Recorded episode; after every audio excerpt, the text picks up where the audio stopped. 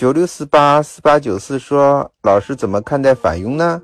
好多客户不在乎专业和服务，只要买便宜的就可以了。”嗯，那就要看你喜不喜欢这样的客户喽。其实我们和客户之间，嗯，关系有近有远，有长有短，你要加以区别。你如果是个洁癖，那肯定不喜欢这样的客户，就像老师。不喜欢这样的客户一样，我就会把他 pass 掉，让他去找适合他的人吧。适合我的可能还没有出现，对吧？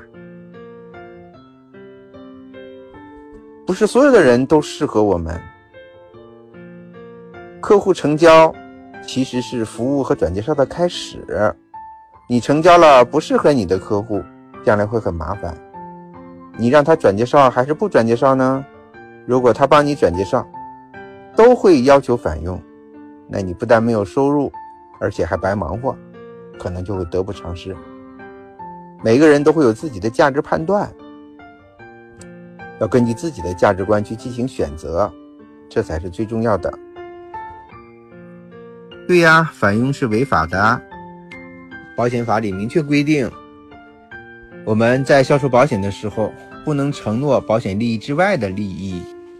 但是这个行业现在啊，哎，灰色地带，很多人都在这么做，所以客户就被养成了索取佣金的毛病。这就需要你根据自己的价值观，要有自己的立场，去做一个正确的选择。